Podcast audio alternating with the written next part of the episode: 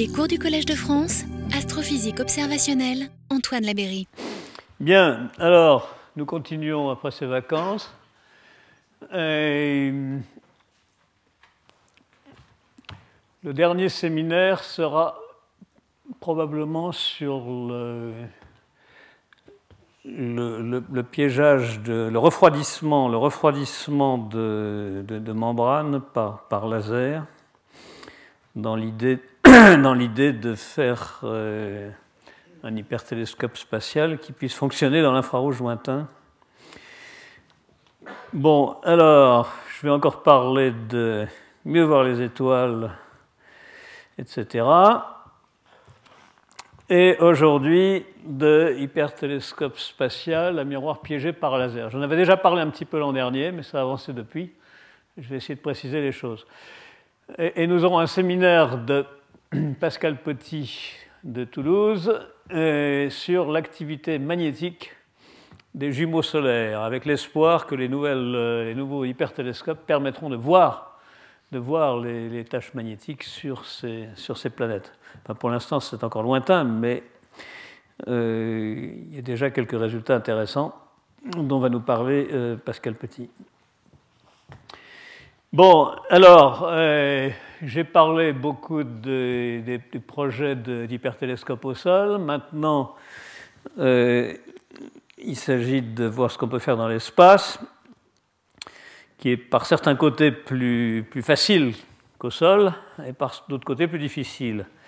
Bon, le but lointain étant d'obtenir une image d'une Terre située à par exemple 10 années-lumière qui serait de cette qualité, qualité suffisante pour essayer de chercher de la vie sous forme de taches vertes ici par exemple.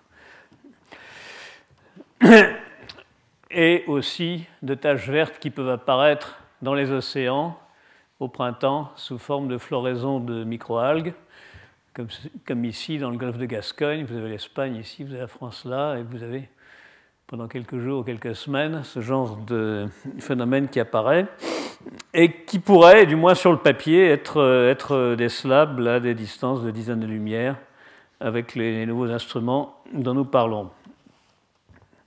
Bon, alors je résume rapidement euh, les fois précédentes. Donc j'ai essayé d'expliquer pourquoi la, synthèse d'ouverture avec un petit nombre de grandes ouvertures en interférométrie euh, est médiocre, est médiocre comparé à ce qu'on peut faire avec euh, des ouvertures plus petites et plus nombreuses. La raison fondamentale est que lorsqu'on travaille ainsi avec un petit nombre de grandes ouvertures, on fait plusieurs observations en déplaçant les ouvertures pour avoir différentes euh, fréquences de Fourier constituant l'image, mais c'est un processus inefficace parce qu'on combine les données des observations successives, on les combine de façon incohérente. Alors que si on fait une seule pause avec des ouvertures petites et nombreuses, toutes cohérentes, euh, on a une édition cohérente des vibrations, ce qui crée une fonction d'étalement beaucoup plus favorable avec un pic euh, très, très, très haut, qui émerge beaucoup mieux du fond, du fond, du fond des, des, lobes euh, latéraux. Bien, et j'avais montré quelques, quelques simulations pour expliquer ça. Là, vous avez deux ouvertures qui vous font des interférences qui ressemblent à ça, en lumière blanche, une frange centrale ici. Euh, si on fait une pause sur un objet compliqué, voilà, un objet pas très compliqué, il y a combien? Il y a trois étoiles, je crois.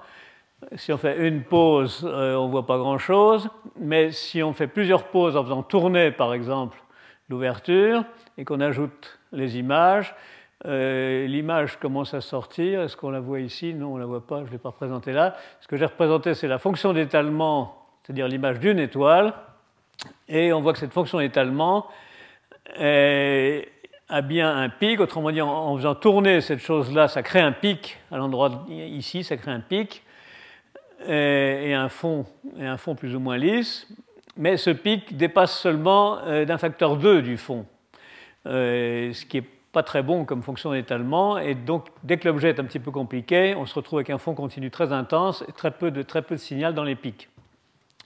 Bon, s'il y a trois ouvertures, c'est un petit peu mieux. À ce moment-là, les interférences ressemblent à ça, du nid d'abeille, avec un, globule central quelque part ici, blanc, qui doit être là. c'est un petit peu mieux. On a un contraste légèrement meilleur dans la fonction d'étalement. Le pic dépasse un peu mieux. Et donc, on a une qualité d'image un peu meilleure sur un objet complexe, mais on ne peut toujours pas regarder un objet très compliqué. Bon, si on a une trentaine d'ouvertures comme ici, on voit que c'est nettement mieux. Vous avez le 1 ici, vous avez le, halo de la fonction d'étalement obtenu par rotation qui, euh, qui, est beaucoup plus bas par rapport au niveau du pic. Et c'est là, là, tout l'avantage d'avoir des ouvertures nombreuses. Et si on met 1000 petites ouvertures, c'est encore bien meilleur. Et à ce moment-là, on peut, commencer à regarder des objets complexes. Bien, alors j'ai euh, expliqué aussi ce que c'est que l'hypertélescope. En gros, un interféromètre FISO comme ceci, avec un petit euh, gadget qui, reprend l'image euh, pour l'envoyer sur la caméra ici en densifiant les faisceaux, de sorte que vu de la caméra, l'ouverture ressemble à ça, alors que vu de l'étoile, elle ressemble à ça. Bon, et ce, gadget fait un, miracle en ce sens qu'il intensifie l'image, éventuellement énormément, euh, par exemple un facteur 1 million ou 1 milliard dans les cas de figure dont je vais parler tout à l'heure.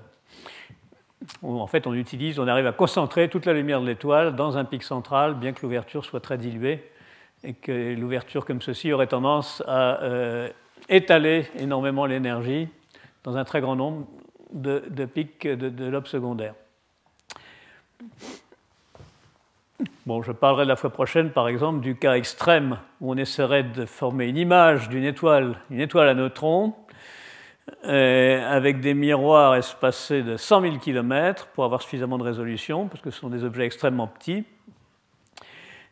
Et euh, si on densifiait pas, ce serait, ce serait infaisable. Par contre, si on densifie la pupille comme ceci, on intensifie euh, l'image d'un facteur 10 puissance 14, ce qui est toujours bon à prendre, et ça permet en principe d'obtenir une image directe de, l'étoile à neutrons.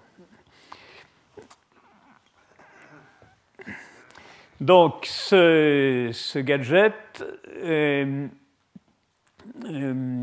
ne modifie pas l'ouverture d'entrée, rétrécit le halo de diffraction, concentre sa lumière dans le pic d'interférence et intensifie l'image qu'il forme.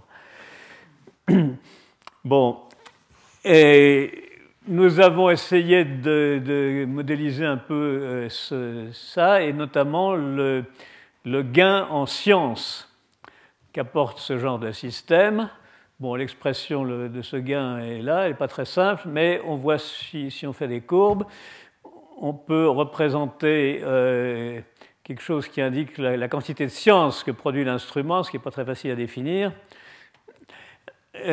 en fonction du diamètre des, petits miroirs à surface collectrice donnée, c'est-à-dire qu'on raisonne en disant on prend soit des, petits miroirs euh, nombreux, soit des grands miroirs pas nombreux, à surface collectrice euh, constante. Puisqu'en gros, ça représente le prix de l'instrument. Euh, surface pas tout à fait, enfin, ça dépend de la technologie. Bon, et la réponse est que, par exemple, si on, on passe euh, de là à là, euh, on gagne, euh, on gagne des facteurs 100, 100 ou 1000 en quantité de science qu'on peut faire avec l'instrument. Bon, j'ai mentionné aussi les possibilités terrestres pour faire des hypertélescopes, différentes, différentes façons, différentes architectures possibles.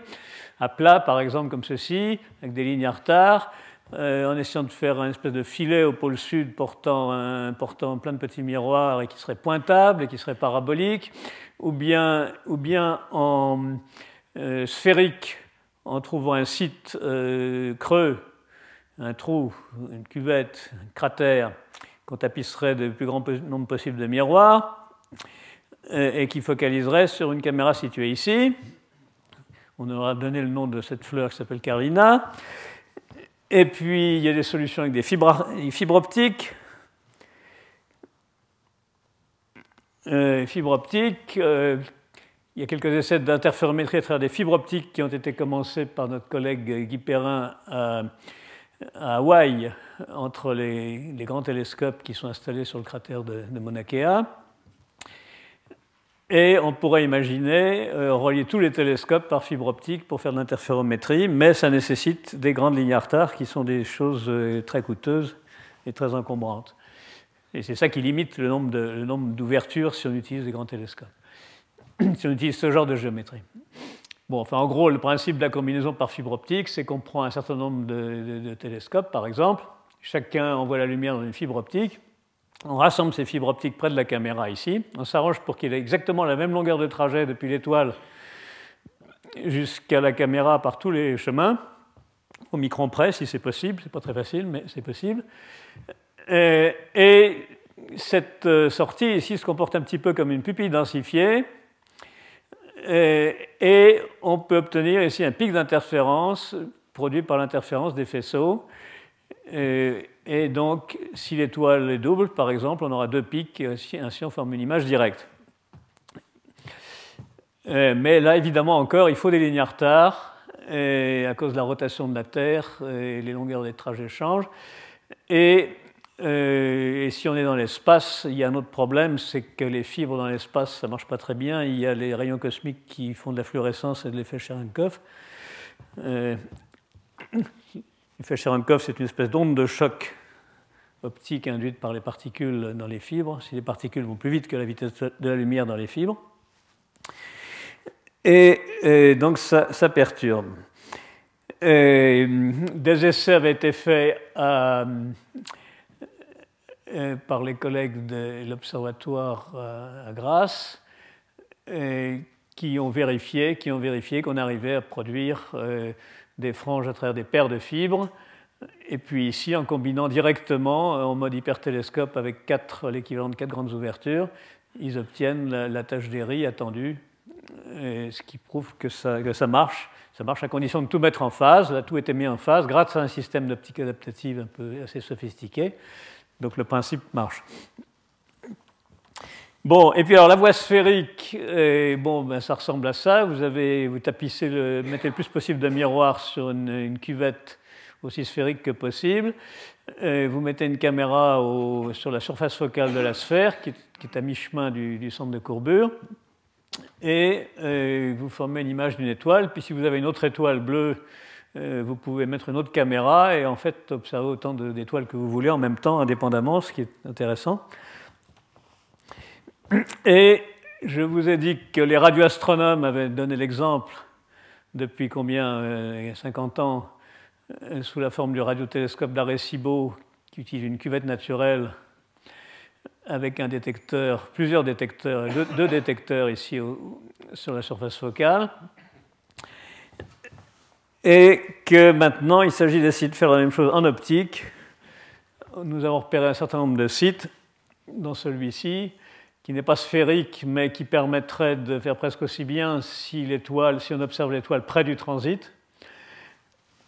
Et euh, nous y avons fait quelques essais l'été dernier, en tendant un câble en travers, en suspendant une nacelle et en mesurant les oscillations de cette nacelle avec un petit télescope.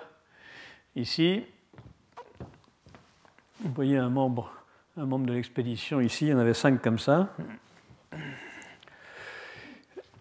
Euh, bon, et nous en arrivons à l'espace, qui est bien sûr extrêmement euh, euh, excitant comme endroit pour mettre ce genre d'instrument. Après le télescope Hubble et, son successeur JWST qui doit, qui doit voler bientôt.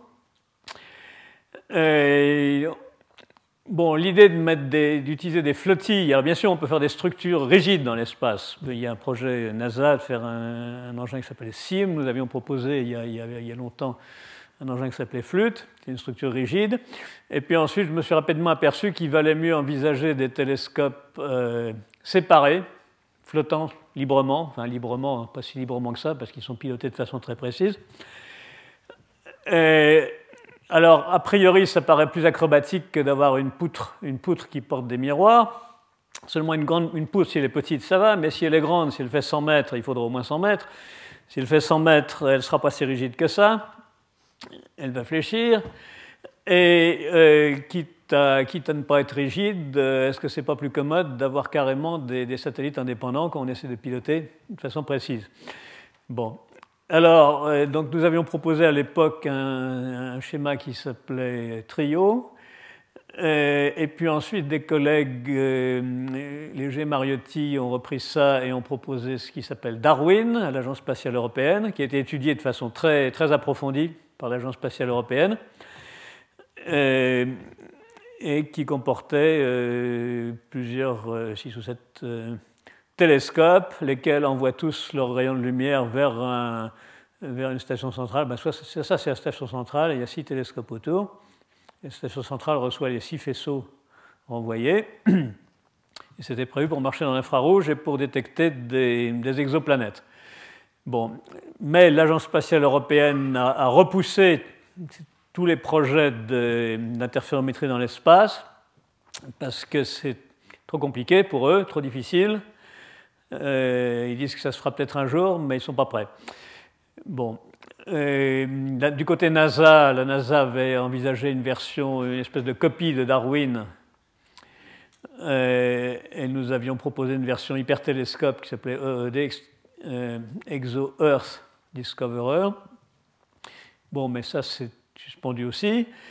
Les collègues qui observent l'infrarouge lointain, le groupe de John Mazer qui, a eu récemment le prix Nobel pour avoir découvert le, fond de ciel, enfin mesuré le, fond de ciel infrarouge cosmologique, euh, propose un interféromètre euh, infrarouge lointain et submillimétrique euh, comportant deux télescopes refroidis à l'hélium liquide. Alors l'inconvénient de, ça, c'est qu'au bout d'un an, il n'y a plus l'hélium liquide s'est évaporé et que ça, ça, tombe en panne.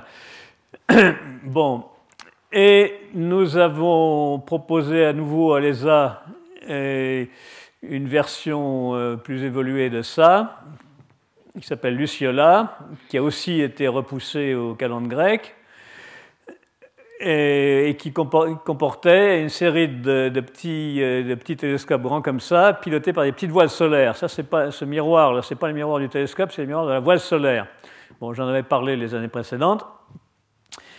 Enfin, en gros, la question, c'est que ces systèmes-là où il faut piloter une armada de petits télescopes, c'est très complexe, il faut mesurer leur position de façon très précise, et euh, c'est pas facile. C'est déjà très difficile au sol. Les interféromètres au sol ont la réputation d'être très difficiles à construire et à, utiliser.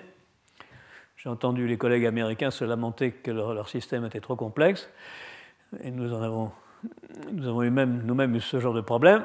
Donc la grande question, c'est comment simplifier?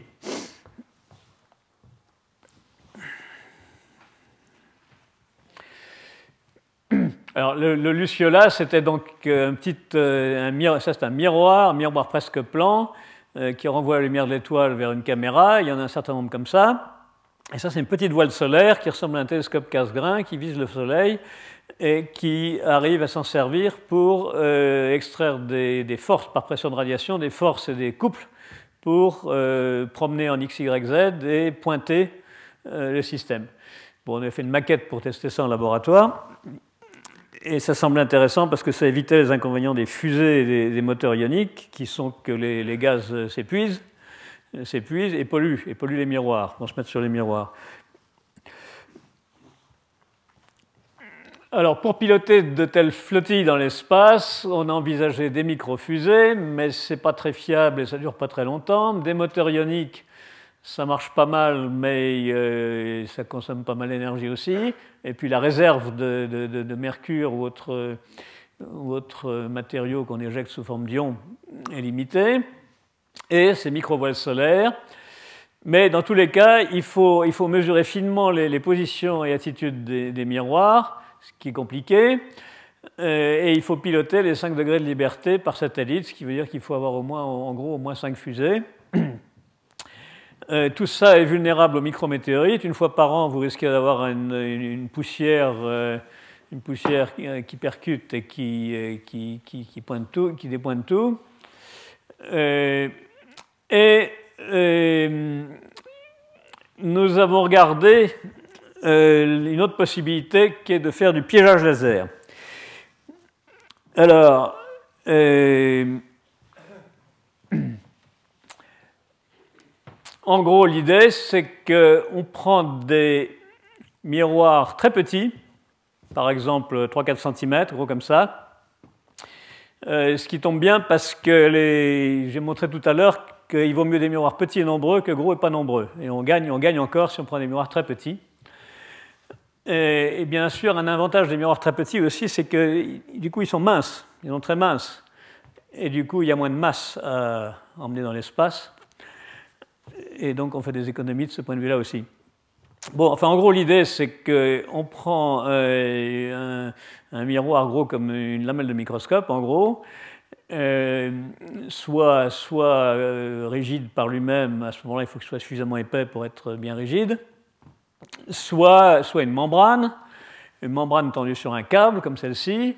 Ça, c'est un, petit miroir du commerce qui est une membrane très mince en collodion tendue sur un câble polyoptiquement et euh, est traité, couvert d'une couche d'aluminium ou de couche d'électrique. Et c'est utilisé en optique, ça marche bien. Donc on prend des éléments comme ça et on envoie deux faisceaux de laser, ça c'est l'onde d'un des lasers, ça c'est l'onde de l'autre. En fait, ils viennent du même laser et ils sont cohérents. Et l'interférence de ces deux faisceaux produit des, interférences sous forme d'ondes stationnaires. Et, la membrane tend à se piéger dedans par effet de, pression de radiation. C'est lié au, même effet qu'utilisent maintenant les biologistes pour piéger des, bactéries euh, avec un rayon de laser et pour, balader, pour les balader sous le microscope. C'est très amusant. En gros, c'est le même genre de phénomène. Alors, il y aurait évidemment un grand nombre de miroirs comme ça, donc euh, si on est à côté dans l'espace, ça ressemblerait à ça, on verrait tous ces miroirs qui chacun reçoivent euh, deux faisceaux de laser, ici ils sont rouges, tout à l'heure ils étaient bleus, maintenant ils sont rouges, et, puis en jaune, là c'est la lumière de l'étoile. Alors la lumière de l'étoile, elle, serait réfléchie par, par chaque miroir, et tous les rayons, ils restent vers la caméra qui est très loin là-haut.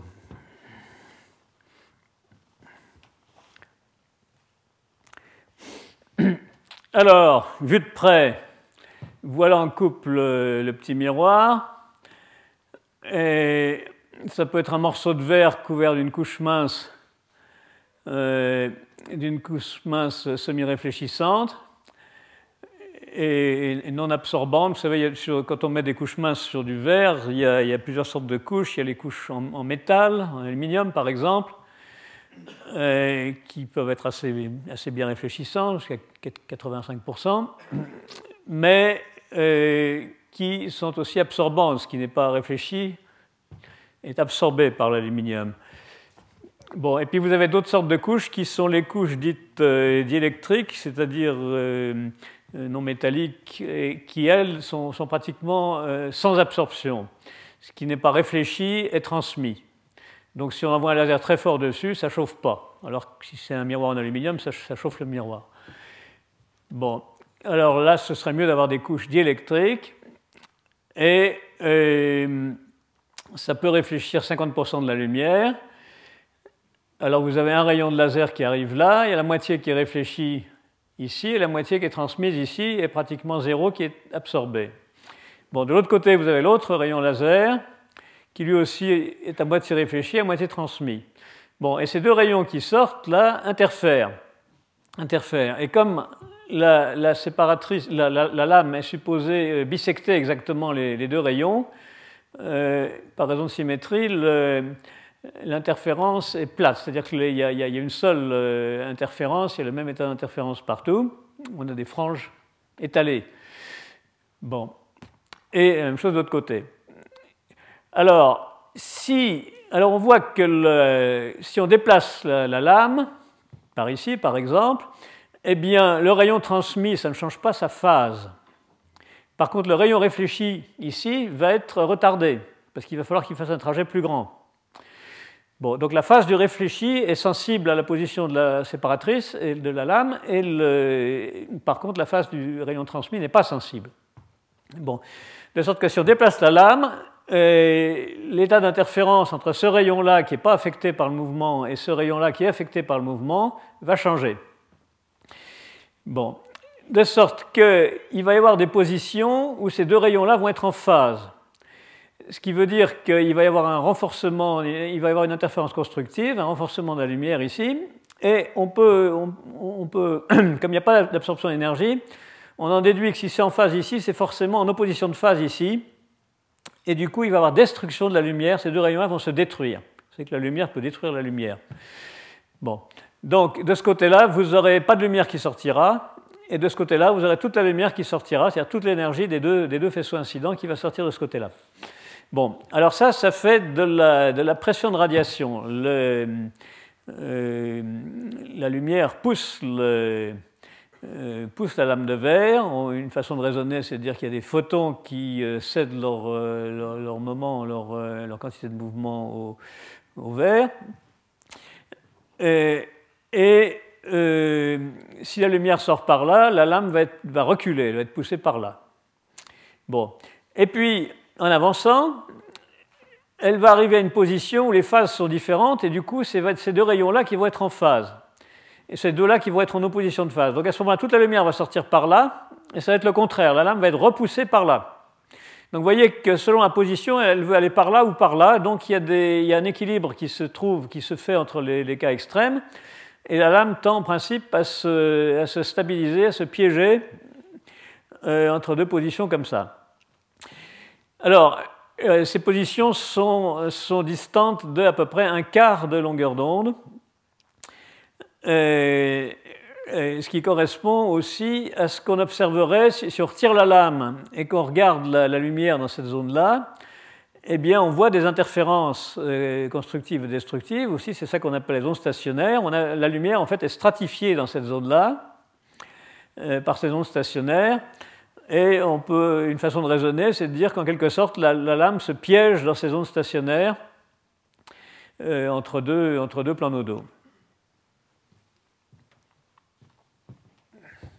Donc en gros, si on a ces ondes stationnaires là et qu'on amène, qu'on apporte une lame euh, et qu'on la lâche, on suppose qu'elle est correctement orientée, euh, qu'elle est bien bisectrice des deux rayons incidents. Euh, eh bien, la lame va bouger un petit peu et elle va se piéger dans l'onde stationnaire la plus proche. Si par contre on lui donne une pichenette et qu'elle part, euh, avec l'élan, elle pourra plus se repiéger à moins qu'on amortisse, qu'on amortisse euh, sa vitesse. Bon, mais dans notre cas, si on piège des miroirs comme ça, on ne veut pas une série de pièges. Euh, on veut un seul piège. On veut un seul piège. Alors pour ça, il faut travailler à plusieurs longueurs d'onde.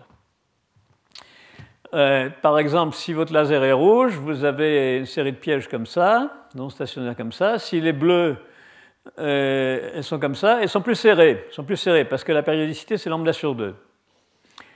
La demi-longueur d'onde. Et si vous avez toutes les couleurs à la fois, si vous avez un laser blanc, ça existe maintenant dans le commerce, et vous aurez une superposition en intensité de ces franges bleues, rouges et toutes les couleurs, qui fait qu'à un certain endroit, vous aurez une frange blanche et ensuite des couleurs qui deviennent de plus en plus délavées, de, de moins en moins contrastées, et qui finissent par vous donner une espèce de blanc quand, quand vous vous éloignez.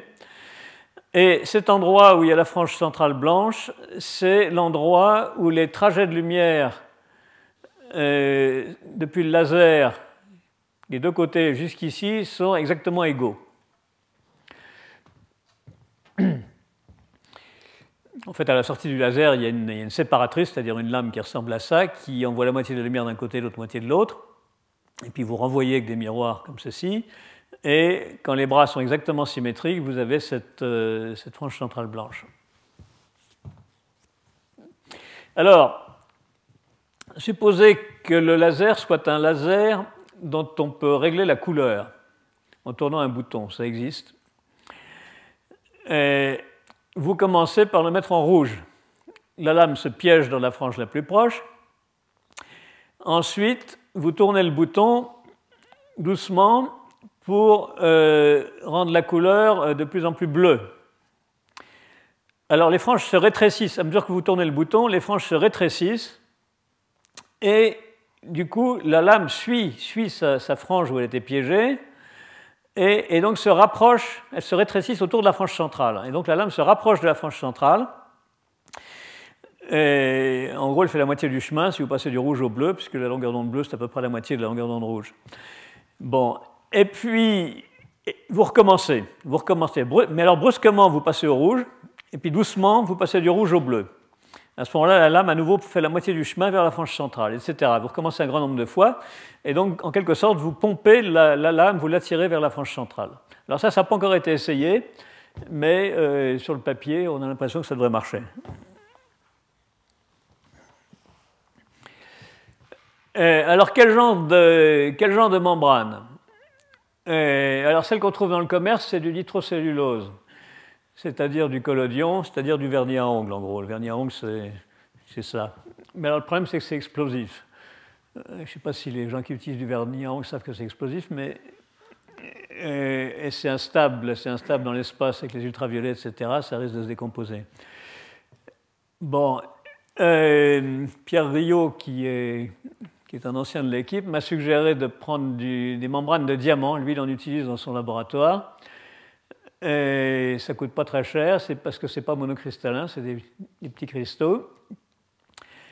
C'est fait en déposant du carbone sur, euh, sur du silicium et en retirant le silicium après.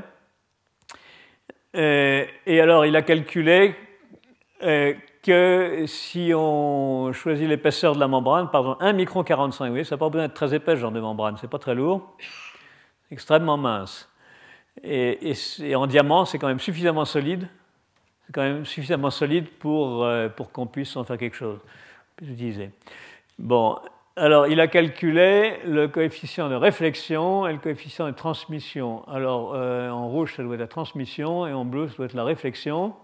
Ça va de 0 à 1. Et alors, euh, selon la, longueur d'onde, là c'est 0,6 microns, c'est du jaune. Là c'est 0,8, c'est du rouge. Là c'est de l'infrarouge, un micron selon la longueur d'onde, ces coefficients varient à cause de l'effet d'interférence des rayons qui se réfléchissent sur les deux faces. Une lame comme ça, chaque face réfléchit de la lumière, les deux, rayons réfléchis interfèrent. Et selon l'épaisseur de la lame, ça fait des interférences constructives ou destructives. C'est pour ça qu'on a ces variations de, de, réflectivité. Mais vous voyez qu'à certaines longueurs d'onde, la réflexion et la transmission sont pratiquement égales, ici 0,5. Euh, et donc, ça satisfait à la condition euh, pour avoir des, bonnes conditions de piégeage.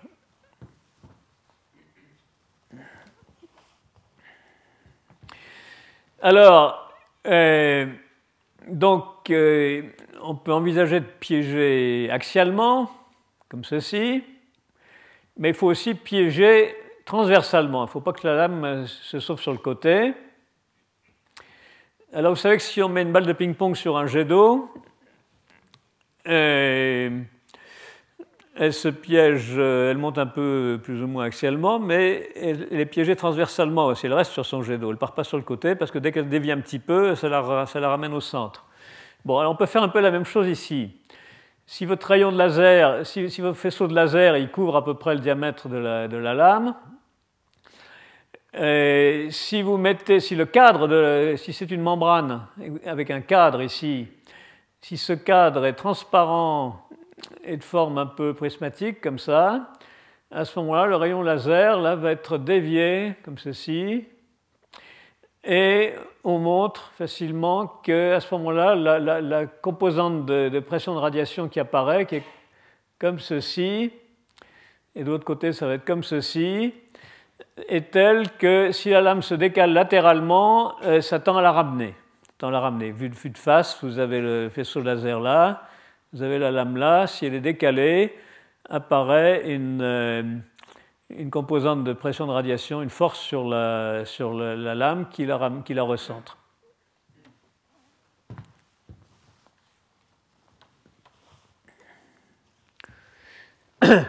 Oui, voilà donc le, le trajet d'un rayon de laser, euh, la force de pression de radiation qui est comme ceci, et euh, si la force est plus forte de l'autre côté parce que l'autre côté est plus éclairé par le laser, à ce moment-là, ça ramène. Alors on peut aussi regarder l'attitude aussi, c'est-à-dire l'inclinaison de la lame. Euh, alors là, on voit que si les, faces ici sont un peu réfléchissantes, une partie de la lumière va être réfléchie, la lumière du laser va être réfléchie comme ceci, la, force de radiation va être comme ceci, et on voit qu'on devine qu'elle est, assez sensible à l'inclinaison de la lame. Si on incline la lame, celle-là va, diminuer, l'autre de l'autre côté va augmenter, et ça tend à, ça tend à redresser redresser au moins grossièrement. Et une fois que c'est grossièrement redressé, à ce moment-là, l'effet des, des, ondes stationnaires sur la membrane elle-même tend à continuer à redresser.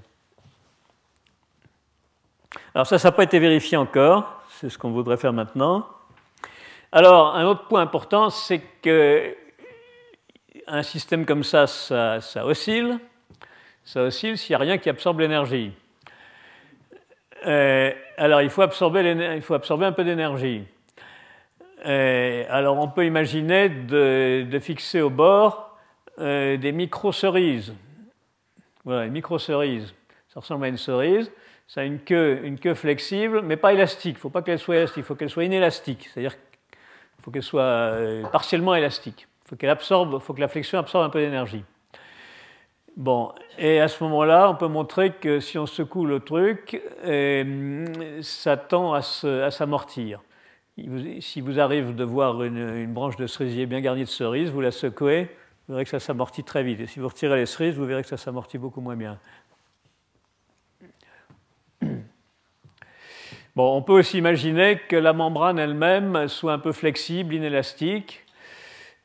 Et puis, on peut euh, penser euh, à faire un système d'amortissement optique euh, alors, vous savez que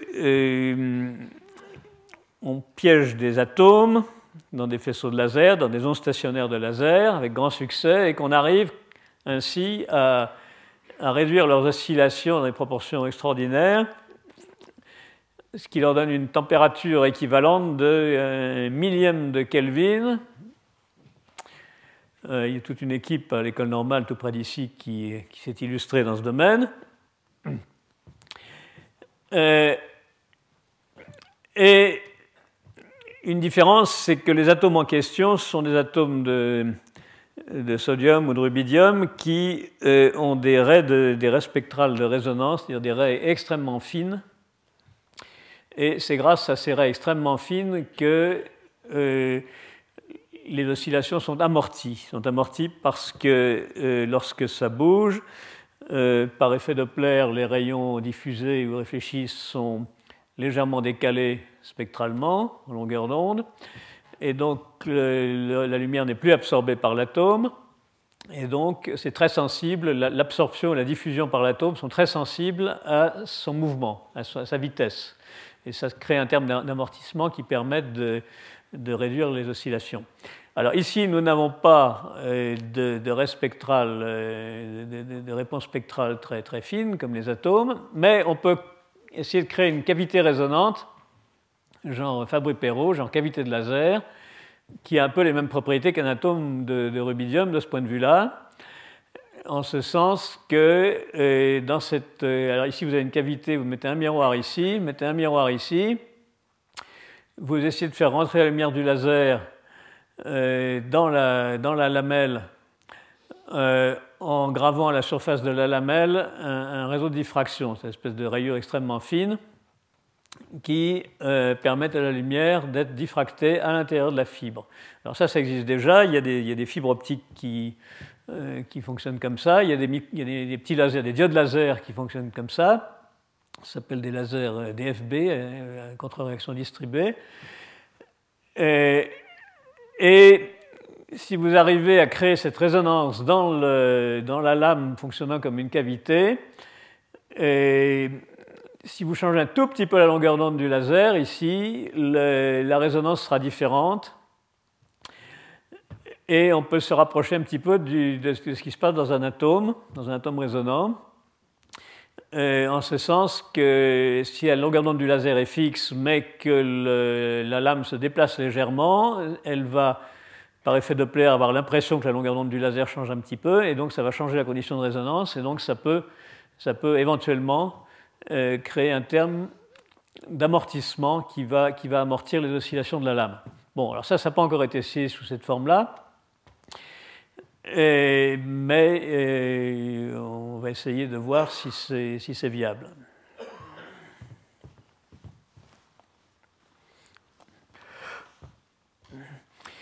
Bon, alors, euh, supposons qu'on arrive.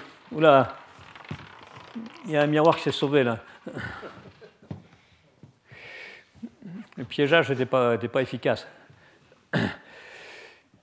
Alors, euh, supposons qu'on arrive à, vérifier en laboratoire qu'on arrive à piéger des petits miroirs comme ceci pour faire une flottille, une flottille comportant des milliers ou des dizaines de milliers de petits miroirs, une flottille de 100 km par exemple, comment ferait-on? Eh bien, en gros, euh, on prendrait un laser ici euh, et on mettrait par exemple une, séparatrice ici, c'est-à-dire la lame qui, envoie la moitié de la lumière euh, par ici, l'autre moitié par ici. Celle-ci arrive sur, euh, par exemple, un petit miroir convexe ici, qui fait une onde divergente qui envoie la lumière du laser euh, sur le miroir géant ici, miroir géant dilué ici. Bon, et puis de l'autre côté, la lumière, l'autre moitié de la lumière arriverait ici sur un autre miroir convexe qui, éclairerait à peu près uniformément euh, par derrière. Bon, et on s'arrangerait en positionnant la séparatrice ici, on peut s'arranger pour que la, frange centrale soit où on veut. Bon, par exemple ici. ici et on, peut, alors en gros, en gros, elle va être hyperbolique. Euh, si, les deux sources apparentes, là, sont, vues d'ici, sont ponctuelles, la frange va être hyperbolique. On préférerait qu'elle soit parabolique parce qu'un miroir parabolique, ça, focalise directement la lumière euh, parfaitement. La lumière de l'étoile, la lumière de l'étoile, la voici en jaune. Si le miroir est parabolique, sa lumière sera focalisée à peu près ici sur, euh, sur une caméra. Bon, alors pour que ce soit exactement parabolique, on peut jouer sur la forme de ces deux miroirs. Euh, pour transformer l'hyperbole en parabole, il faut légèrement les déformer. Bon.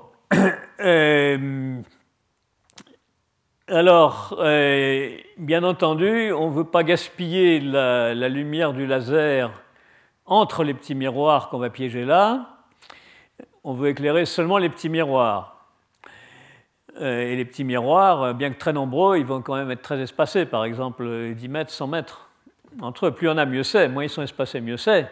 Mais euh, on ne va pas pouvoir en mettre une quantité infinie. Il vaut mieux, il vaut mieux avoir l'ouverture la plus grande possible, quitte à, ce qu'elle soit mal remplie, plutôt qu'une ouverture petite et bien remplie. Du moins si on veut faire de la haute résolution. Le but étant de voir des détails fins sur les étoiles, il faut de la haute résolution, donc on cherche plutôt à avoir une, grande flottille, même si elle est mal remplie. bon. Alors, euh, donc chaque, rayon de laser, il faut qu'il soit relativement euh, étroit, ici, qui couvre à peu près juste le, diamètre du miroir, comme sur le dessin là. D'autant plus que c'est ça qui va permettre au miroir de se centrer sur le rayon. Alors comment faire ça? Il suffit de rajouter quelque part par ici, là, une petite, euh, une petite trame de micro-lentilles. Bon, ça, ça se trouve chez le marchand du coin. C'est euh, une feuille de plastique euh, moulée, moulée sur, sur, une matrice de petites lentilles très, très petites. Ça doit coûter un dollar. Et magiquement, ça vous transforme votre, votre faisceau large de, laser ici en, en une espèce d'éventail espèce d'éventail de faisceaux minces. bon, donc sur le papier, euh, il n'y a pas de problème. Évidemment, en pratique, euh, le diable se niche dans les détails, comme disaient les anciens. Alors déjà, où est-ce qu'on va le mettre Dans l'espace? Eh, eh bien, un endroit, un endroit intéressant, c'est le point de Lagrange L2. Euh, vous avez la Terre ici, vous avez le Soleil très loin par là. Vous avez l'ombre de la Terre ici, et le point de Lagrange L2, il est à peu près à 1 500 000 km de la Terre, et c'est l'endroit où se, se, combinent la gravité, l'attraction de la Terre et celle du Soleil pour créer une, une position stable. C'est-à-dire ce point tourne avec la Terre et reste toujours dans l'ombre. Et, si on met un objet là, en principe, il ne bouge pas. Il est, plus ou moins, il a une position plus ou moins stable En réalité, c'est stable dans une direction, mais pas dans l'autre. Mais enfin, disons, le, gradient de gravité, la gravité est extrêmement euh, lisse et homogène dans cette région-là. Il y a très peu de gradient de gravité, c'est-à-dire très peu d'effet de marée. L'effet de marée, c'est dû au, gradient de gravité. bon, donc c'est un endroit favorable pour faire mettre une flottille où il y aura très peu de, forces perturbatrices qui vont tendance à faire éclater la flottille. Bon, par contre, le laser, le laser, lui, on, aimerait bien qu'il reçoive la lumière du soleil pour alimenter ses photopiles qui vont alimenter le, laser. Donc le laser, il faut le mettre un peu plus loin, en dehors de l'ombre, à quelques milliers de kilomètres. Bon, mais ça, a priori, ce n'est pas un problème. Et les miroirs, eux, seront dans l'ombre. L'ombre n'est pas totale, elle est 80% totale à peu près. ce qui est favorable aussi pour que, pour que les miroirs soient, soient assez, assez froids assez froid et donc puisse être utilisable dans l'infrarouge. Alors combien faut-il de gros satellites? Alors évidemment, chaque petit miroir, c'est un, un nanosatellite. Et ce qui fera plaisir aux agences spatiales, c'est que c'est des satellites qui seront beaucoup moins chers que tous les satellites qu'ils ont construits jusqu'à présent. Euh, du moins si on arrive à les produire en série, en grande série, euh, par, euh, par moulage, par moulage ou autre méthode.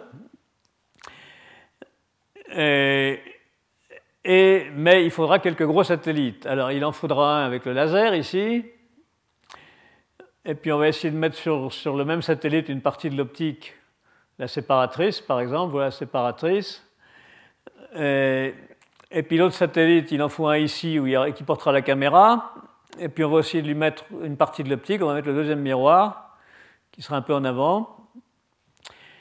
Et si on fait ça, évidemment, on n'a plus l'égalité des chemins optiques parce que la séparatrice est là et ce trajet-là va être euh, plus long que, que ce trajet-là. Que ce trajet-là. Bon, mais il y a deux solutions possibles. L'une, c'est de mettre une ligne à retard optique ici sur ce faisceau-là, c'est-à-dire un système de miroir où il y a des allers-retours multiples pour euh, faire perdre du temps à la lumière, en quelque sorte. Et, une autre solution, c'est de, puisque ce laser euh, il va euh, changer de couleur du rouge au bleu, et eh ben on peut en profiter pour le faire changer par, par saut, par saut calculé de telle façon qu'il n'y ait plus besoin de ligne à retard, telle façon que les franges se trouvent au bon endroit, au bon moment. c'est peut-être la meilleure méthode. C'est ce qu'on appelle une ligne à retard virtuelle. Alors, euh, nous euh, entamons des, essais en laboratoire. J'avais fait un premier montage euh, avec une cuve à vide, une enceinte à vide, qui était une bouteille de jus d'orange, deux, fenêtres optiques collées, un petit miroir suspendu à un fil extrêmement fin, et un interféromètre, un laser, une séparatrice, un miroir, un miroir pour faire euh, des interférences ici. Et alors les interférences, bon ça marche, a pas de problème. On voit dans le faisceau réfléchi, on voit les, franges d'interférence, ça c'est assez facile à faire. Euh, mais euh, un montage plus costaud est en cours de construction euh, maintenant par nos collègues de, Sofia Antipolis, euh, Umberto Bortolozzo et Stefania Residori, qui euh, ont construit une chambre à vide avec une suspension, ça c'est le petit miroir, et un système de suspension extrêmement sensible, utilisant le principe des sismographes. Dans un sismographe, on a une masse qui est suspendue à une ficelle, euh, mais idéalement, il faudrait que la ficelle fasse 10 km de long pour que ce soit bien sensible. Et c'est encombrant, une ficelle qui fait 10 km de long. Alors, les, sismographistes ont inventé une astuce qui consiste à faire ce qu'ils appellent une porte de jardin. C'est-à-dire, imaginez que vous avez une porte, une porte de jardin dont les deux charnières, dont l'axe de rotation ne soit pas tout à fait vertical, soit très légèrement incliné. Eh bien, ça rend beaucoup plus sensible le moindre, le moindre effort latéral, le courant d'air par exemple, euh, fait balancer la porte beaucoup plus, beaucoup plus que si c'était un pendule, euh, c'était suspendu à un fil. Euh, ce, mécanisme, ce mécanisme donne l'équivalent d'un, Alors en réglant l'angle par rapport à la, de la charnière par rapport à la verticale, on peut ajuster la, longueur du pendule équivalent, faire 1 km, 10 km, et donc avoir une très grande sensibilité. Donc ils ont construit un système comme ça avec un petit miroir, une espèce de bras d'appui ici, et, euh, et le, miroir se balance de façon extrêmement sensible sous l'effet de force très faible. Et le but ici est de voir de combien il se déplace quand on allume le laser, sous l'effet de la, de la pression de radiation. Et si on change la phase dans l'un des deux faisceaux, par exemple en déplaçant la séparatrice qui doit être quelque part par là, et eh bien normalement, lui doit suivre, doit suivre, doit se déplacer aussi. Alors, il faut un vide relativement poussé pour, éviter que le choc des molécules d'air sur le miroir euh, perturbe la force extrêmement faible de la pression de radiation. Euh, ils ont un laser à argon relativement costaud qui émet quatre longueurs d'onde et qui donc va permettre de tester le, en masquant les longueurs d'onde, va permettre de tester le, principe d'essayer de, piéger sur la frange blanche. Et euh, ils avaient euh, d'utilisation de, ce qu'on appelle la lumière lente pour faire des mesures de déplacement extrêmement sensibles, et ils vont utiliser ça pour ça. Donc on saura bientôt si ça se comporte comme le prévoient nos calculs. Bon, mais pour vraiment essayer tout ça, il faudrait, il faudrait être en, microgravité dans l'espace. Euh, il y a une, possibilité euh, sur la Station spatiale internationale, pour laquelle la NASA cherche des utilisations. Si vous avez des choses à leur proposer, n'hésitez pas.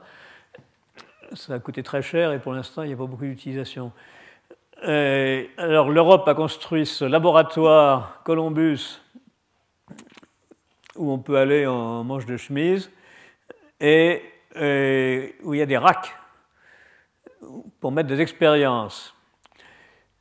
Et euh, certains de ces racks sont reliés à l'extérieur par un tuyau pour que le vide extérieur rentre. Et donc, on pourrait euh, envisager de faire une petite manip dans un, de ces racks. Et il se trouve que Umberto Bortolozzo avait euh, précédemment eu l'occasion de, faire des, expériences d'apesanteur dans des avions en piqué. Vous savez, on fait des expériences de physique dans des avions qui piquent. Ça ne dure pas très longtemps. Et, et on en profite pour, euh, pour voir l'effet de l'apesanteur. Et il dit qu'il serait candidat pour, euh, pour aller dans le laboratoire Columbus. Bon, je vais m'arrêter là pour aujourd'hui. La semaine prochaine, je parlerai de, de ce qu'on pourrait essayer d'observer avec ces, ces engins. en particulier, comment, comment, faire en pratique une flottille qui fasse 100 km et qui permette de faire ce genre d'image d'une Terre à 10 euh, années-lumière. Voilà, je vous remercie.